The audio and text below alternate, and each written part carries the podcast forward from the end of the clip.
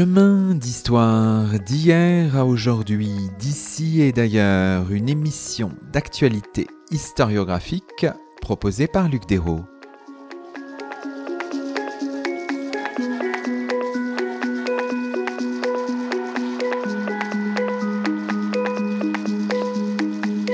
Bonjour à toutes et à tous, c'est le 143e numéro de nos chemins d'histoire, le 23e de la quatrième saison, et nous avons la joie d'accueillir à notre micro Clélia Lacan. Bonjour à vous. Bonjour. Clélia Lacan, vous êtes agrégée d'histoire et doctorante à l'université Paris Panthéon-Sorbonne et vous avez soutenu en 2020 un mémoire de Master 2 dirigé par Anne Hugon, mémoire pour lequel vous avez obtenu le prix 2021 de l'association Mnémosine pour le développement de l'histoire des femmes et du genre. Ce mémoire est devenu un livre publié par les presses universitaires de Rennes, livre paru sous le titre Le bleu et le noir, jeu de pouvoir dans une mission catholique féminine, Gabon 1911-1955. Aujourd'hui, dans nos chemins, nous revenons sur l'histoire entremêlée et complexe de deux congrégations et de leur action au Gabon, d'un côté les Sœurs Bleues, religieuses françaises présentes dans la région depuis le milieu du XIXe siècle, et d'un autre les religieuses gabonaises, les Petites Sœurs de Sainte-Marie du Gabon, qui portent voile et pèlerine ébène, un ordre fondé en 1911, point de départ de l'enquête. Ce faisant, nous interrogeons les mécanismes de subalternité à l'œuvre dans l'apostolat, mais aussi les tentatives de transgression, une forme d'insoumission qui ne laisse pas d'étonner. À l'origine de ce travail, il y avait un mémoire de Master 1 que vous aviez euh, soutenu à Lyon. Comment en êtes-vous venu à vous intéresser d'abord euh, aux sœurs euh, bleues, puis ensuite, euh, évidemment, ces sœurs euh, gabonaises, à cet ordre des petites sœurs de Sainte-Marie du, du, Gabon? Oui, donc déjà dès le début, je savais que je voulais travailler sur l'histoire des religieuses et l'histoire de l'Afrique.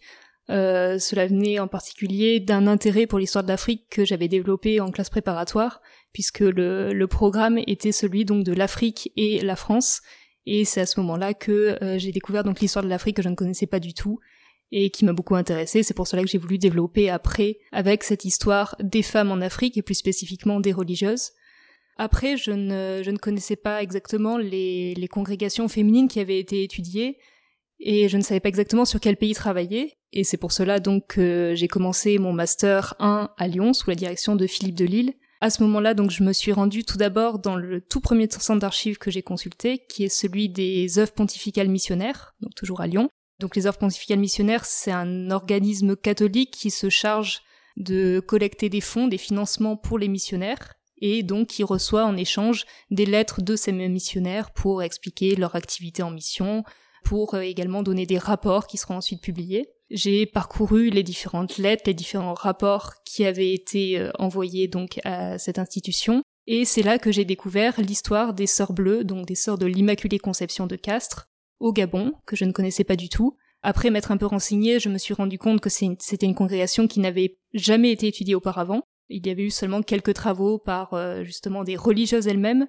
mais en aucun cas de travaux d'universitaires qui avaient étudié en long cette congrégation féminine et euh, son pendant euh, gabonais créé en 1911 qui est donc la congrégation des Petites Sœurs de Sainte-Marie du Gabon. Et vous avez poursuivi ensuite à Paris 1 sous la direction de de Anne Hugon et maintenant vous êtes vous êtes en thèse sur les mêmes thématiques vous poursuivez? C'est ça tout à fait donc là j'établis une comparaison entre les religieuses catholiques et les femmes missionnaires protestantes toujours au Gabon donc essayer de voir les, similitudes, mais aussi les différences, notamment dans les stratégies d'évangélisation, la manière dont elles tentent de convertir les femmes, et la manière aussi dont elles vivent elles-mêmes la mission. J'ai aussi élargi mon sujet chronologiquement, puisque je travaille maintenant aussi sur le 19e siècle, donc à partir de 1842 jusque euh, indépendances, donc en 1961. Alors peut-être avant de rentrer dans, le détail, on pourrait regarder un petit peu cette, euh, très belle première de couverture, euh, Clélia Lacan, on voit euh, ces euh, sœurs bleues avec euh, un vêtement particulier, et puis ces sœurs gabonaises qui sont là avec évidemment la, dominante du bleu, mais aussi du noir.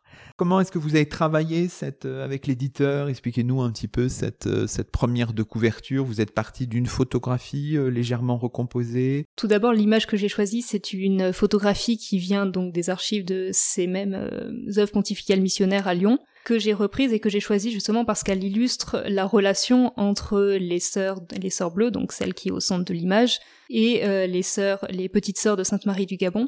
L'image à l'origine avait été envoyée directement en France par les missionnaires pour être republiée par la suite dans un journal missionnaire qui s'appelle, une revue missionnaire qui s'appelle donc les missions catholiques et qui a été d'ailleurs publiée par la suite. Donc c'est une image dont la composition a été soigneusement pensée dès l'origine par les missionnaires mêmes. Donc c'est aussi pour cela que je l'ai choisi, parce que ce n'est pas seulement une, image qui représente le fait même de vivre en mission, la manière dont ces euh, religieuses gabonaises composent avec les religieuses françaises, mais c'est une image qui dit aussi beaucoup des représentations des missionnaires eux-mêmes, et elles-mêmes aussi, par la suite, oui, il y a eu une euh, réflexion avec l'éditeur pour essayer de mieux faire ressortir cette image. Il y a eu notamment tout un travail de colorisation qui s'est fait pour justement faire ressortir le caractère commun de cette robe bleue qui caractérise à la fois donc les sœurs bleues. Elles ont choisi elles-mêmes cette couleur bleue qui est donc la couleur de la Vierge, de la Vierge Marie. Par la suite, elles l'ont imposée aux petites sœurs de Sainte Marie du Gabon pour montrer qu'il y a une filiation entre elles et euh, les religieuses gabonaises mais elles ont voulu montrer qu'il y avait aussi une certaine ségrégation religieuse, que les Gabonaises n'étaient pas comme leurs consoeurs françaises, et c'est pour ça qu'elles leur ont imposé euh, un voile noir et une pèlerine noire que l'on voit euh, donc sur cette image. Euh, concernant enfin la, composition en triangle, c'est une, composition donc qui est imposée par la collection, la collection Mnémosine, donc on voit ici l'image qui est toujours centrée justement sur cette sœur française au centre, qui est la maîtresse des novices, et qui encadre autour d'elle les petites sœurs de Sainte-Marie du Gabon. Votre terrain d'étude, c'est le, Gabon, la colonie française du, du, Gabon, qui probablement sur le plan historiographique est un des terrains de l'Afrique coloniale, peut-être les moins, les moins connus, on peut dire ça, euh, Clélia Lacan? Oui, justement, le, le, Gabon est considéré euh, dès les origines, en tout cas dès les origines de la colonisation, comme une colonie, comme un territoire tout à fait marginal, puisque donc le Gabon a été colonisé à partir de 1839 par les Français, et il fait, partie par la suite de euh, la, la fédération d'AEF, donc de l'Afrique équatoriale française, qui, à l'inverse de l'AOF, donc l'Afrique occidentale française, est considérée par euh, les contemporains comme euh, la cendrillon de l'Afrique. C'est une expression que l'on retrouve souvent dans les sources de l'époque. Donc déjà, le Gabon appartient à cette AEF qui est déjà par elle-même marginale, mais en plus, au sein de l'AEF, le Gabon lui-même est une colonie marginale qui euh, pâtit en quelque sorte de la richesse ou de la plus grande influence de ses euh, voisins, enfin de, des colonies voisines, comme par exemple euh, le Congo français au sud et un peu plus tard par la suite donc le Cameroun au nord. Et sur le plan historiographique, c'est le cas aussi, c'est-à-dire qu'il y a peut-être moins d'études sur l'histoire du Gabon que sur d'autres d'autres territoires. Oui, tout à fait. Cette marginalité historique donc se retrouve également dans le champ des, des études universitaires actuelles. C'est justement pour cela que ma directrice, donc Anugon, avait parlé du Gabon comme du parent pauvre de l'historiographie sur l'Afrique. Et euh, justement, il y a eu enfin, très peu d'études qui ont eu lieu sur, euh, l'histoire des familles du genre. On peut juste en citer une. En 2014, donc, euh, l'étude de Rachel Jean-Baptiste qui s'intitule Conjugal Rights et qui porte sur, donc je la cite, l'économie sexuelle de Libreville, c'est-à-dire la manière dont euh, les, femmes gabonaises ont vécu euh, ces relations conjugales, qu'elles soient donc des relations conjugales avec des Gabonais ou avec des Européens qui sont venus au Gabon pour euh, justement dans le cadre de la colonisation. Évidemment, les rythmes de la chronologie euh, de, l'histoire de la colonie française du Gabon euh, sont peut-être un peu les mêmes que le rythme général. Le système colonial devient de plus en plus euh, coercitif, rappelez-vous, dans, dans vos premières pages, avec un régime de l'indigénat imposé depuis 1900, des compagnies concessionnaires qui se multiplient au début du XXe siècle, l'exploitation du caoutchouc, de l'ivoire le tout étant aussi renforcé par la Première Guerre mondiale euh, et euh, avec le conflit euh, évidemment avec le Cameroun allemand voisin. Et vous dites que c'est vraiment dans l'entre-deux-guerres que le régime colonial est euh, dans une forme de d'apogée, on peut dire les choses comme ça. Oui, tout à fait. Il y a eu une, une différence euh, véritablement majeure entre le 19e siècle, qui a vu certes le Gabon être colonisé par les Français, mais la domination coloniale restait quelque peu illusoire, c'est-à-dire qu'elle se concentrait surtout sur les environs de Libreville, donc la capitale coloniale, beaucoup moins dans l'intérieur des terres. Et c'est à partir, comme vous l'avez dit, donc du début du XXe siècle, que le Gabon connaît une colonisation beaucoup plus forte au niveau des populations, au niveau aussi du territoire, puisqu'il y a tout un maillage du territoire par les administrateurs coloniaux, et en particulier donc dans l'entre-deux-guerres, notamment au niveau économique. En particulier, c'est le moment où, se, où commencent à véritablement prospérer les compagnies forestières, puisqu'on parle donc dans les années 20, dans les années 30, d'une véritable ruée sur l'okoumé. Donc l'okoumé, c'est une essence de bois gabonaise caractérisée par un bois très rouge utilisé dans les meubles et donc qui est beaucoup exporté en France. C'est donc pour cela qu'il y a un véritable développement économique du Gabon dans les années 1920-1930 euh, dans l'intérieur des terres en raison de ces compagnies forestières qui emploient une grande main-d'œuvre gabonaise qui essayent donc d'exploiter économiquement le Gabon ce qui était beaucoup moins le cas auparavant. Alors si on regarde la présence missionnaire, euh, ça c'est intéressant, les prêtres spiritains arrivent au Gabon en 1844, mais ils appellent très vite les sœurs bleues de l'Immaculée Conception de Castres en 1849, donc cinq ans après leur arrivée, qui est un ordre tout récent, hein, fondé en 1836. La fondatrice, alors euh, récemment euh, canonisée en 2015, s'appelle Jeanne-Émilie de Villeneuve. Donc il y a euh, cet appel qui est fait aux Sœurs Bleues. Pourquoi, Clélia Lacan les Sœurs Bleues Pourquoi cet appel aussi rapide? L'idée c'était de de faire appel à des sœurs qui pourraient, euh, comment dirais-je, rendre des services, euh, compléter les tâches des, des pères spiritains. Oui, voilà, c'est cela. Justement, il faut aussi revenir quelques années auparavant, juste avant que les spiritains donc soient arrivés en 1844 au Gabon, puisque deux ans auparavant, en 1842, sont arrivés les missionnaires protestants et protestants, puisqu'il y avait aussi des femmes donc en particulier des épouses de pasteurs ou euh, quelques femmes célibataires également. Les spiritains arrivent donc en 1844, ils sont appelés en particulier par l'administration coloniale pour essayer de concurrencer ces protestants qui étaient d'ailleurs des protestants américains, donc ils ne plaisaient pas forcément à l'administration coloniale française. Euh, les spiritains arrivent donc au Gabon en 1844. Ils euh, commencent à évangéliser les villages proches de l'estuaire de ce qui allait devenir plus tard Libreville, donc la capitale du Gabon et ils se rendent très vite compte, donc au fil des années, qu'ils ne parviennent pas tout à fait à évangéliser les femmes, qu'ils se contentaient uniquement donc d'évangéliser les, euh, les populations masculines à proximité de la mission. Et c'est pour cela qu'ils font appel à cette toute jeune congrégation, donc la congrégation des Sœurs Bleues de l'Immaculée Conception, qui a été fondée, comme vous l'avez rappelé, en 1836 par Émilie de Villeneuve, et qui est donc une toute jeune congrégation qui ne connaît pas encore euh, véritablement de vocation missionnaire, puisqu'elle a envoyé auparavant, un an auparavant seulement, en 1848, des sœurs au Sénégal. Donc les premières religieuses sont envoyées en 1849 à proximité de Libreville pour essayer euh, de d'assister les, prêtres spiritains, c'est en tout cas comme cela que les spiritains le présentent, pour établir une complémentarité genrée des rôles en mission, c'est-à-dire que tandis que les prêtres spiritains s'occupent de tout ce qui est euh, tout ce que l'on pourrait nommer la sphère publique, c'est-à-dire de partir évangéliser dans la forêt équatoriale des villages un peu éloignés. Euh, durant ce temps, donc, les Sœurs Bleues s'occupent de l'intérieur de la station missionnaire, évangélisent les filles, puisqu'elles tiennent une école de filles.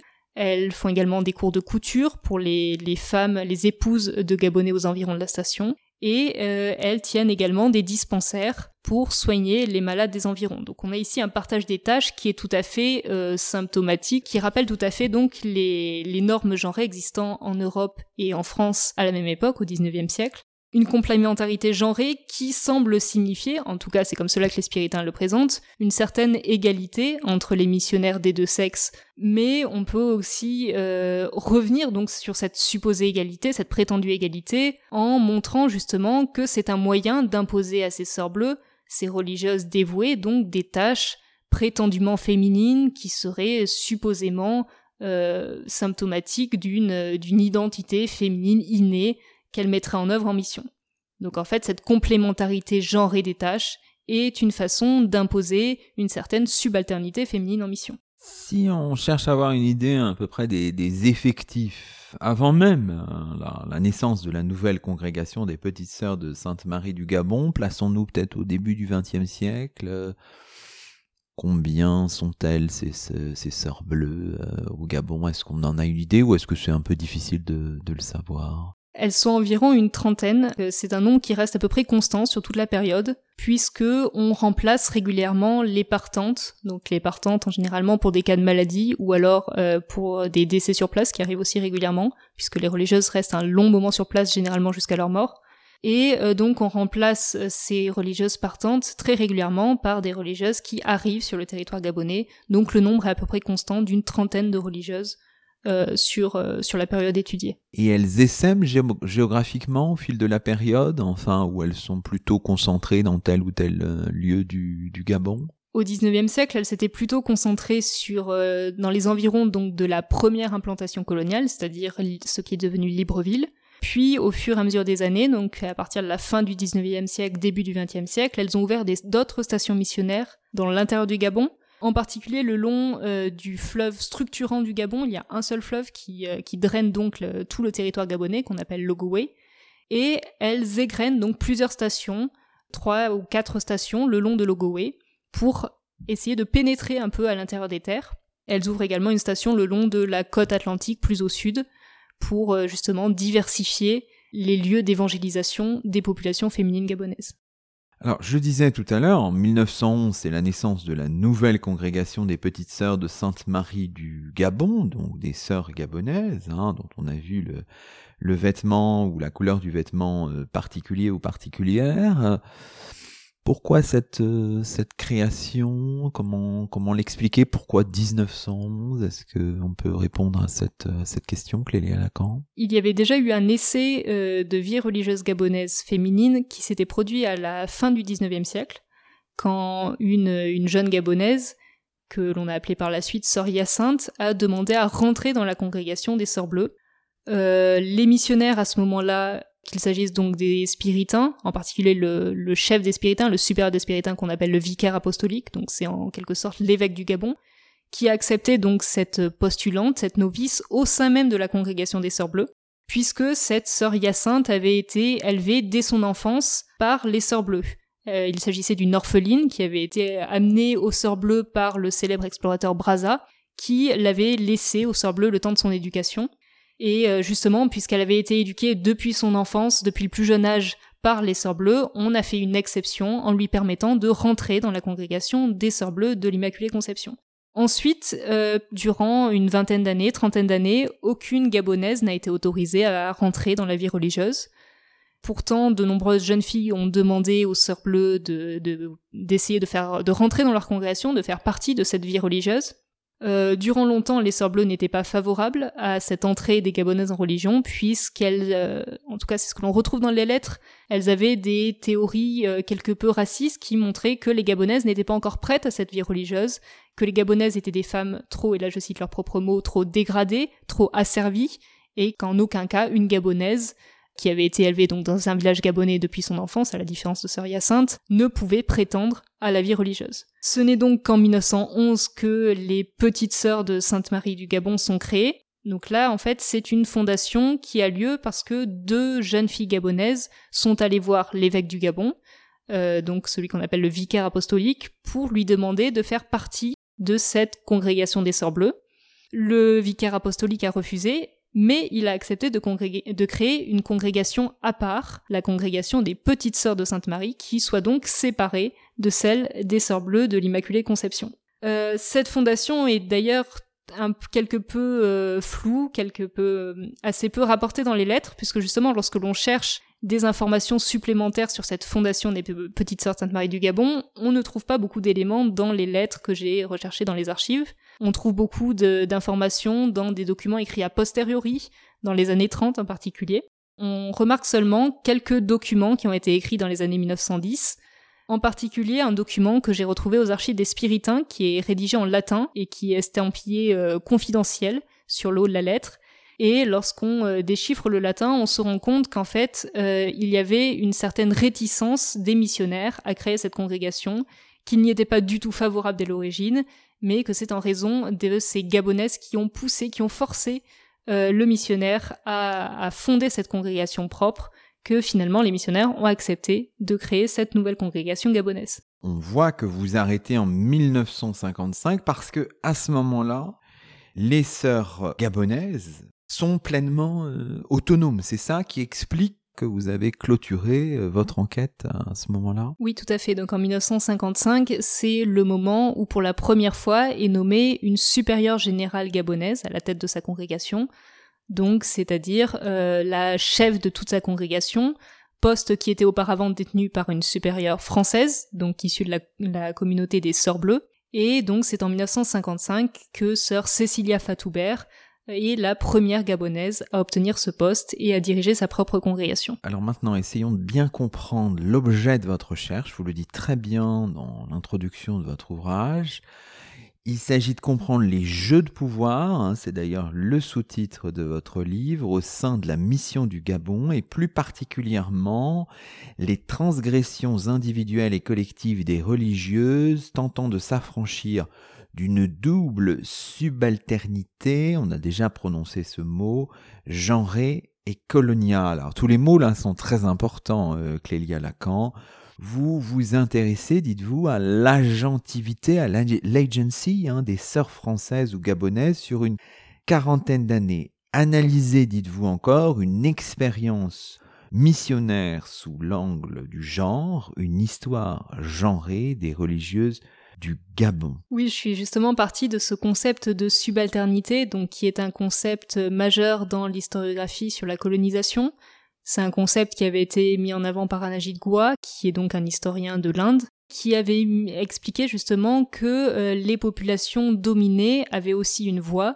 qu'il était nécessaire de retrouver, qu'il ne fallait pas faire l'expérience, euh, l'histoire plutôt de ces populations par le haut à partir des documents euh, des dominants, mais aussi retrouver leur voix propre et justement leur agency, c'est-à-dire leur capacité d'action, leurs initiatives, leur stratégie, leur euh, marge de mouvement. Et donc c'est ce que j'ai essayé de faire justement pour l'histoire de ces religieuses au Gabon, qu'elles soient françaises ou gabonaises, donc c'est évident pour les religieuses gabonaises tout d'abord, puisqu'il s'agit donc, elles sont issues d'une population colonisée, qui est donc une population dominée. Il faut essayer de retrouver leur voix à travers les sources missionnaires. Et là, c'est assez compliqué puisque elles ont rédigé euh, de, de très rares documents qui se retrouvent difficilement dans les archives missionnaires. Il faut essayer de dépasser ce biais, de retrouver leur voix, d'essayer de mieux comprendre leurs stratégies, leurs initiatives propres, au-delà de ce que les missionnaires européens, occidentaux et occidentales imposent donc à ces religieuses gabonaises. Donc je suis partie de ce concept de subalternité coloniale, subalternité raciale avec des guillemets, et j'ai également élargi ce concept en parlant de subalternité genrée, c'est-à-dire de montrer qu'il y a aussi en fait une domination qui s'applique par les spiritains sur toutes ces religieuses, qu'elles soient françaises ou gabonaises, et qu'il s'agit au contraire, de ne pas seulement montrer que ces femmes, que toutes ces femmes religieuses sont des femmes victimes, des femmes dominées, certes c'est le cas, mais il faut surtout montrer que ces religieuses sont des femmes qui élaborent leur propre stratégie. Et euh, je suis justement partie donc de ce euh, d'un renouvellement historiographique qui a été fait depuis euh, maintenant une cinquantaine d'années à partir des années 1970 dans l'histoire des femmes et du genre qui est le fait de passer de cette histoire de femmes victimes, de femmes oppressées, dont on parlait beaucoup à cette époque, à une histoire de femmes actrices qui inventent, inventent leur propre stratégie et qui parviennent elles-mêmes à s'émanciper et à faire entendre leur voix. Vous citez un certain nombre de noms. On a cité tout à l'heure euh, Rachel Jean-Baptiste hein, et son ouvrage de, de 2014, mais vous dites, euh, vous appuyez aussi sur des, auteurs, des autrices qui ont travaillé notamment sur les missions féminins aussi. Vous mentionnez un certain nombre de livres, les travaux de de Sarah Curtis, de Phyllis Martin, de Jean-Marie Bourron, auquel on peut rendre hommage, mort précocement en 2018, un, jeune historien très prometteur, Katharina Stornik aussi, donc il y a un ensemble de travaux que vous avez pu mobiliser, même si ces travaux s'intéressaient à d'autres aires d'études que la vôtre, Clélia Lacan. Oui, tout à fait. Je me suis surtout inspirée euh, des travaux donc des deux derniers euh, universitaires que vous avez, cités, donc euh, Jean-Marie Bourron et Katharina Stornich. Tout d'abord, Jean-Marie Bourron a publié donc à la fin, à la fin donc de sa vie, un article intitulé Dominée et dominante sur les sœurs blanches euh, de Gold Coast, donc l'actuel Ghana, pour essayer de montrer justement la façon dont on, peut penser justement que les religieuses sont des femmes victimes, mais qu'il faut aller plus loin que ce simple constat et qu'il faut montrer également leur capacité d'action. Mais je, me suis aussi inspirée de Katharina Stornich, qui a écrit un, livre justement avec une comparaison sur des religieuses euh, océaniennes et des religieuses africaines pour essayer de montrer que justement les femmes religieuses dépassent de multiples frontières et c'est ce concept de frontières et de transgression des frontières qui m'a intéressée. Euh, donc les religieuses dépassent évidemment des frontières physiques puisqu'elles partent en mission dans un espace, dans un territoire qui est évidemment euh, très éloigné de leur lieu de naissance. Elles dépassent également des frontières raciales, c'est le mot qu'emploie Katharina Stornich, donc entre guillemets, puisqu'elles partent à la rencontre de populations colonisées et qu'elles euh, qu'elles mettent en œuvre un, échange ou en tout cas elles essayent de, coopérer ou en tout cas d'établir des relations avec ces populations colonisées, beaucoup plus en tout cas que les administrations coloniales.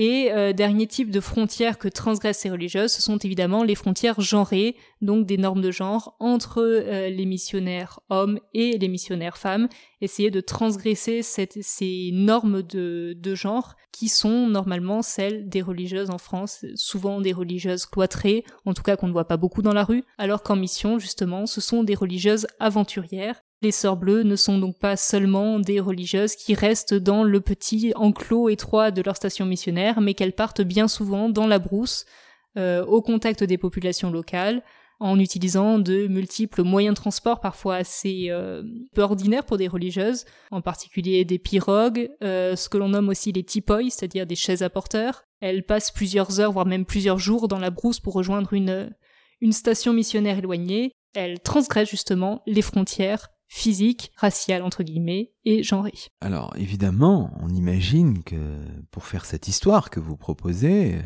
pour faire cette histoire de, cette subalternité qui est parfois double, hein, féminine et, et, raciale, il faut trouver des documents et c'est pas si facile que ça. Hein. Et donc dans votre travail, c'est ça qui, qui, je veux dire, frappe le lecteur. Il y a une forme de ténacité documentaire qu'on apprécie, c'est-à-dire vous cherchez les documents pour peut-être entendre ces voix. On peut peut-être justement lire un extrait qui se trouve dans votre splendide cahier iconographique central signé Marie Séraphine. On n'a pas de lieu, on sait que c'est en 1936, le 24 mai 1936, c'est un devoir de catéchisme de la novice gabonaise. On va peut-être l'entendre et c'est vous, euh, Clélia Lacan, qui allez nous lire cet extrait.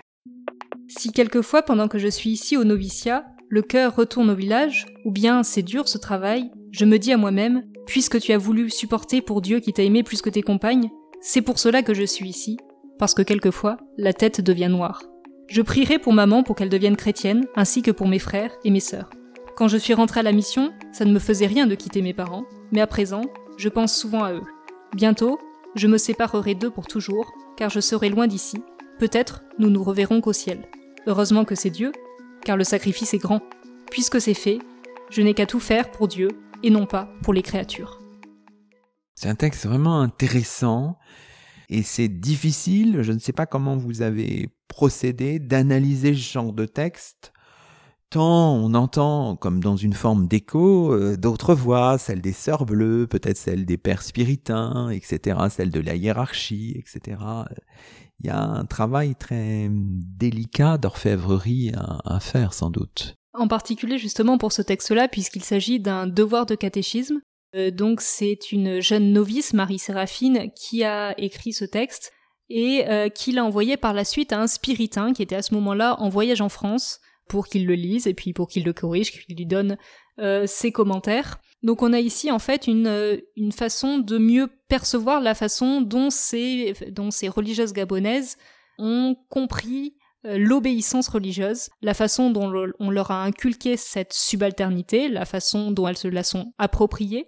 Et euh, justement, on voit ici cette idée, cet idéal du sacrifice religieux qui est bien ancré donc dans, cette, dans ce devoir de catéchisme de Marie Séraphine, puisqu'elle est prête à quitter entièrement sa famille, même jusqu'à la fin de sa vie, à ne plus les revoir, pour rester religieuse et pour Là, c'est justement ce qui est marquant dans ce texte pour aller convertir d'autres Gabonaises. Donc elle se fait missionnaire à son tour. Et en même temps, elle en est un petit peu triste, un peu affectée. Elle pense souvent à ses parents. Enfin. Tout à fait, justement, sous le dessous de, ce devoir de catéchisme, sous cette leçon bien inculquée, bien apprise, on peut retrouver donc euh, ce sentiment du sacrifice qui est bien lourd à porter pour une jeune novice. Elle doit avoir entre 16 et 18 ans. Elle va bientôt partir dans une mission de l'intérieur du Gabon donc là, elle est au noviciat de Donguila. Donguila, c'est un petit village à proximité de Libreville, à 80 km de Libreville, donc à proximité de ses parents.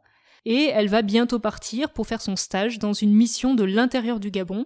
Et donc, évidemment, en fonction, euh, de la distance, on peut imaginer qu'elle ne retournera pas souvent euh, voir sa famille, et même, justement, comme elle me le dit, que c'est possible qu'elle ne le revoie même jamais. Sous ces dehors d'une leçon bien apprise se dessine justement cette, euh, cette idée du sacrifice qui est fait certes volontairement, mais qui est quand même bien dur à supporter pour une jeune novice. Élargissons peut-être pour terminer cette, euh, première partie les perspectives à l'ensemble du, du corpus documentaire que vous avez manipulé. Vous avez travaillé à la fois à Castres, à Rome, à Chevilly-la-Rue, euh, une commune du Val-de-Marne où sont conservées les, archives de, des Spiritains. À Lyon aussi, vous avez mobilisé des sources imprimées également. C'est tout un voyage archivistique que vous nous proposez. Voilà, donc dans la démarche initiale, je suis euh, partie en fait de fonds d'archives euh, de, des plus élargis jusqu'aux plus resserrés. Donc j'ai d'abord commencé, comme je l'avais dit en début d'émission, par les œuvres pontificales missionnaires à Lyon, je me suis ensuite rendue aux, archives des Spiritains, donc à Cheville-la-Rue, au sud de Paris, pour essayer de mieux comprendre de l'intérieur la façon dont les Spiritains euh, vivent cette expérience missionnaire, surtout les relations qu'ils entretiennent avec les religieuses tant françaises que gabonaises. Et c'est en particulier dans ce même fond des Spiritains à Cheville-la-Rue qu'on trouve également quelques lettres qui ont été rédigées par des sœurs bleues, ont écrites pour les Spiritains, et on peut également retrouver quelques documents écrits euh, par les Gabonaises, comme le document que l'on vient de lire, bah, qui est destiné justement à un missionnaire spiritain qui s'est rendu ensuite en France pour euh, l'un de ses congés. Je me suis ensuite rendue dans deux couvents des Sœurs Bleues, donc à la fois à Castres où, euh, se tient donc la maison mère et à Rome qui est la maison généralice, donc à proximité du Vatican.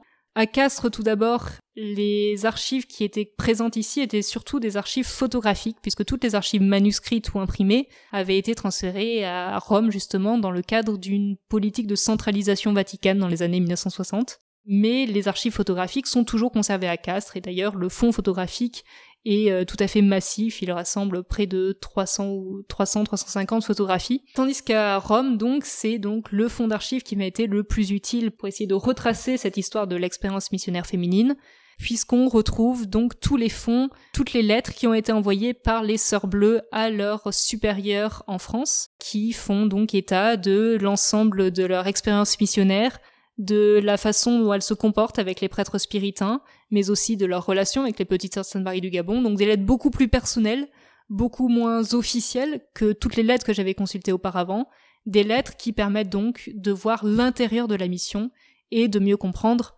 euh, ce que vivent les religieuses elles-mêmes, en tout cas dans ce sens les religieuses françaises.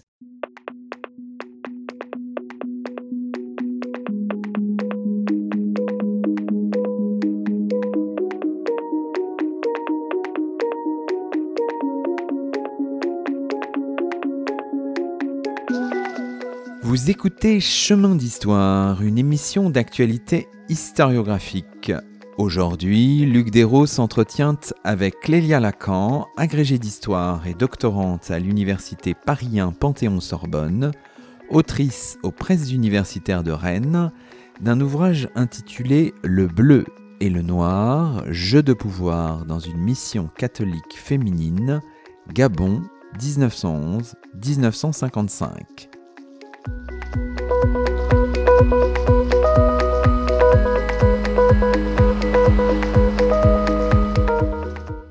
Alors, dans la deuxième partie de cette émission, Clélia Lacan, on peut revenir sur quelques aspects saillants de votre travail. Alors, vous revenez d'abord, euh, évidemment, sur les obédiences enchâssées, jolie expression, auxquelles sont soumises Sœurs Bleues et Gabonaises sur l'ensemble de la période. Les sœurs bleues sont inscrites dans une hiérarchie d'autorité masculine multiple, et ça c'est complexe, c'est un peu technique. Il y a d'ailleurs dans le cahier iconographique une espèce d'organigramme qui permet de se repérer le pape, les évêques d'Albi et de Cahors, le supérieur général des Spiritains, vicaire apostolique du Gabon, vous l'avez euh, mentionné, les supérieurs de stations missionnaires, des confesseurs, des aumôniers, des simples prêtres en mission, c'est assez complexe, mais en tout cas, quoi qu'il en soit, il y a une, euh, comment dirais-je, une hiérarchie masculine qui est euh, bien présente. Oui, tout à fait. Donc il y a en fait une véritable cascade d'autorités masculines qui rend donc la vie des, des sœurs bleues assez complexe justement dans tout ce jeu euh, d'alliance et euh, de subalternité. Tout d'abord, il y a une, domination quelque peu institutionnelle surplombante qui est celle donc à la fois du pape et euh, des évêques en France puisque la congrégation des sœurs bleues dépend des évêques de Castres et d'Albi, de Cahors également donc dans le sud-ouest de la France. Et euh, justement, à partir euh, du 19e siècle, c'est ce que j'explique dans le premier chapitre, la fondatrice, qui s'appelle donc Émilie de Villeneuve, a décidé de demander l'accord du Vatican, du pape, pour devenir une congrégation de type pontifical, c'est-à-dire qu'elle ne dépend pas des évêques sur place. Euh, l'approbation pontificale s'est faite assez rapidement, c'est dans les années 1850 que les Sœurs sont devenues une congrégation pontificale, et donc elles dépendent principalement du pape et beaucoup moins des évêques, à part évidemment pour des questions d'ordre plus institutionnel.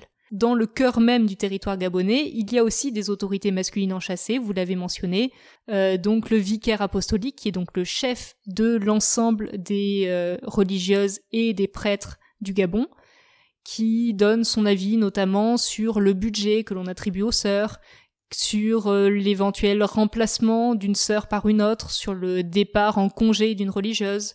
C'est lui qui décide également, qui peut donner son avis parfois pour choisir les sœurs qui partent dans telle mission plutôt que dans telle autre. Donc on a cette, place, prépondérante du vicaire apostolique, mais on a également au sein de chaque station missionnaire la place du supérieur de station, qui a lui un contrôle beaucoup plus quotidien sur les religieuses, puisqu'il surveille euh, justement l'état d'esprit des religieuses, il surveille également leur sortie euh, de la clôture de la station missionnaire. C'est lui également qui déconfesse régulièrement et qui leur donne des instructions religieuses plusieurs fois euh, par mois, au moins une fois par semaine. Donc on a ici toute une, euh, cascade d'autorités masculines enchâssées qui rend donc les, euh, tentatives d'opposition des religieuses assez complexes puisqu'elles peuvent, puisqu'elles doivent essayer de remettre en cause des autorités multiples et non pas une seule autorité masculine à un moment précis. Pour ce qui est des, sœurs euh, gabonaises, on rappelle que l'ordre des petites sœurs de Sainte-Marie du Gabon est fondé en 1911. Cette hiérarchie masculine est bien présente aussi, mais il y a en plus la tutelle exercée par les sœurs bleues elles-mêmes. Ce qui, ce qui rend les choses particulièrement complexes, c'est que là, on a affaire à une congrégation diocésaine et non un institut de droit pontifical. Tout à fait. Les, petites sœurs de Sainte-Marie du Gabon n'ont été reconnues comme une congrégation pontificale, en tout cas reconnue par le pape, qu'à la fin donc de ma période, dans les années 1950, 1940-1950. Entre-temps, donc, elles étaient sous l'autorité euh, du vicaire apostolique, une autorité donc beaucoup plus forte pour les petites sœurs gabonaises que pour les sœurs bleues et elles étaient également sous la direction des Sœurs Bleues, puisque ces dernières étaient chargées de les contrôler, de les diriger. Euh, on a mentionné tout à l'heure que la supérieure de cette congrégation gabonaise était une Française. Il, euh, y avait également la maîtresse des novices, qui était une Française, donc celle qui est chargée de former les jeunes Gabonaises à la vie religieuse. Donc deux personnages clés qui sont des occidentales, pour essayer justement de mieux encadrer cette congrégation gabonaise et de, de la dominer, d'essayer de, de mettre en place une subalternité féminine gabonaise. Alors, on comprend bien, évidemment, cette logique de, de domination, mais ce qui fait toute la force de votre livre, c'est que vous étudiez vraiment ces, toutes les stratégies déployées pour contourner ces logiques de domination, mais vous le faites euh, là cette fois euh, de manière euh, divisée, d'abord jusqu'en 1940, puis à partir de, de cette date. Pourquoi avoir choisi cette césure-là? Ce sont respectivement les deuxième et troisième parties de l'ouvrage. En effet, jusqu'aux années 1940, les quelques tentatives d'insoumission ou de mise en avant donc des stratégies et des initiatives des religieuses, qu'elles soient françaises ou gabonaises, sont des initiatives temporaires, des initiatives souvent spontanées. J'ai essayé de retrouver dans les archives religieuses et justement j'en ai retrouvé un certain nombre de petits conflits qui existent, qui surviennent entre les sœurs notamment et les spiritains, petits conflits épisodiques, parfois épidermiques, qui euh, surviennent, des conflits un peu euh, interpersonnels qui, surviennent à l'occasion euh, de petits éléments assez futiles, souvent, le plus souvent. Mais on peut remarquer des motifs principaux qui président donc à ces différents conflits entre les sœurs bleues et les spiritains, notamment en raison donc du contrôle des jeunes élèves gabonaises que les sœurs bleues doivent former dans leurs écoles, donc savoir si ce sont les, spiritains qui doivent décider notamment des programmes scolaires, décider du renvoi de tel ou tel élève, ou au contraire si ce sont les sœurs bleues.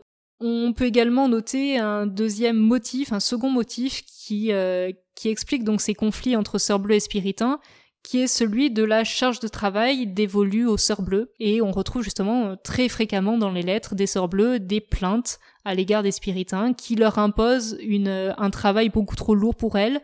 Donc ce sont elles qui repassent les soutanes, qui euh, reprisent, qui cousent aussi donc les différentes pièces du vestiaire des, des spiritains. Ce sont elles parfois qui font la cuisine, pas tout le temps, mais parfois. Ce sont elles également qui tiennent les ornements de la sacristie, et qui sont chargés de les rendre propres régulièrement. Donc on a ici toute une multitude de travaux qui sont dévolus aux sœurs bleues et qui deviennent de plus en plus lourds. Dans les missions, il y a donc en général dans chaque station missionnaire cinq ou six religieuses et à peu près le même nombre de prêtres, mais environ, euh, si l'on prend le cas de Libreville, dans les années 1920, 300 élèves à peu près, donc cela fait un grand nombre euh, de, euh, de vêtements à repriser, à laver, à replacer, à blanchir, euh, c'est pour cela donc que les sœurs bleues critiquent les prêtres qui leur donnent trop de travail, qui ne les rémunèrent pas pour ce travail, c'est un travail gratuit, et surtout qui, en échange de ce travail, ne satisfont pas leurs obligations euh, de prêtres, leurs obligations masculines, qui sont donc de tenir régulièrement la messe pour les religieuses, mais aussi de les confesser. Et à partir justement des années 1940, ces petits conflits épidermiques se muent en des, conflits beaucoup plus structurels qui ont pour vocation de, euh, de chercher à mettre en place une véritable émancipation religieuse des Sœurs Bleues pour essayer d'obtenir davantage d'indépendance, puisqu'à partir des années 1940, en 1948 en particulier, sont mis en place des contrats d'indépendance entre spiritains et sœurs bleues. Donc en fait, ce sont des contrats tout à fait économiques que l'on retrouve dans les archives, euh, notamment pour fixer le prix euh, du blanchissage, pour fixer le budget qui est accordé à chaque sœur bleue, pour fixer justement euh, le temps de travail, etc. Donc on a, à partir des années 1940, en raison de ces conflits beaucoup plus structurels, une professionnalisation des relations entre spiritains et sœurs et euh, non plus une, une sorte de complémentarité des tâches dont on a parlé, qui était justement une façon de mettre en avant cette subalternité féminine. On peut encore lire un, extrait des documents que vous avez euh, retrouvés dans les archives au sujet de ces ces conflits, ces tensions entre spiritains et sœurs bleues. Là, c'est un extrait euh, qui date du 15 juin 1952. C'est la lettre de maire Jean-Gabriel Brinkley à la supérieure générale, hein, datée de, de Libreville de 1952. Toutes les menaces des spiritains sont du beau chantage qui ne doit pas nous impressionner. Lorsqu'on les met au pied du mur, ils se dégonflent bien vite. Je n'ai pas peur. Ça m'est égal de passer pour une orgueilleuse ou une respecteuse, tant que j'aurai la charge, je ne me laisserai pas faire. D'ailleurs, leur équipe est divisée et la nôtre est très unie. Nous gagnerons la bataille. De toutes parts et de toute façon, les pères ne nous aident pas. C'est scandaleux et humainement parlé, c'est à vous dégoûter, car on n'attend pas ça de la part d'âmes sacerdotales chargées de rendre témoignage de la charité du Christ. Vous pouvez en parler au Père Ledi. Je n'ai pas deux opinions et je vous joins sa dernière lettre, réponse à une des miennes, salée et poivrée. On sent que cette sœur bleue a une forme de, caractère, qu'elle ne mâche pas ses mots. On est en 1952, ça correspond aussi au contexte que vous nous avez euh, donné. Les choses se, dégradent. Du côté des spiritains, euh, ils ne sont pas non plus spécialement contents, on l'imagine. Vous l'avez peut-être retrouvé dans les archives de l'attitude des sœurs bleues. Donc il y a vraiment une période de, de tension, mais là on lit euh, une forme d'insoumission finalement de ces, de ces sœurs dans les années, au tout début des années 1950. Oui, justement, c'est une lettre que l'on n'aurait pas imaginé trouver dans les années euh, d'avant la Seconde Guerre mondiale, puisque désormais les religieuses n'hésitent pas à euh, aller à l'encontre donc de ce pouvoir des spiritains, affirmer ouvertement qu'elles veulent l'indépendance, qu'elles veulent l'émancipation. Elles mettent en avant leur propre autonomie, et euh, justement ici, on a une lettre qui est euh, presque violente, qui met en avant justement cette émancipation féminine de manière forte et affirmée, euh, à l'inverse donc de ce qu'on pouvait trouver précédemment. Alors ce qui est frappant, c'est que les sœurs gabonaises s'appuient quant à elles parfois sur les pères spiritains pour se libérer des sœurs bleues. Et les pères spiritains, finalement, sont, sont des éléments pivots. Oui, les sœurs gabonaises, en fait, se jouent des luttes d'influence entre euh, les spiritains et les sœurs bleues. Elles tentent de manipuler à leur avantage le conflit qui existe entre euh, leur père et leur mère de France, pour reprendre la terminologie religieuse. Et elles essayent, par moments, de plutôt demander des faveurs ou euh, des, des tentatives d'autonomie aux spiritains plutôt qu'aux sœurs bleues pour obtenir davantage d'autonomie. C'est justement le cas dans les années 1950, puisque même si les sœurs gabonaises, et c'est là la différence avec les sœurs bleues, ne réclament jamais ouvertement l'autonomie, ne réclament jamais ouvertement l'émancipation, à partir des années 1940, fin des années 1940, début des années 1950, les sœurs gabonaises peu à peu obtiennent une certaine forme d'autonomie, d'émancipation, puisqu'on l'a dit tout à l'heure, en 1955, l'une d'entre elles est nommée supérieure générale de sa propre congrégation. Mais même auparavant, dans les années 1940, elles ont eu pour la première fois des stations missionnaires beaucoup plus importantes qu'auparavant, puisqu'il y a eu toute une politique d'échange de stations missionnaires entre Sœurs et Sœurs Gabonaises à partir des années 1940.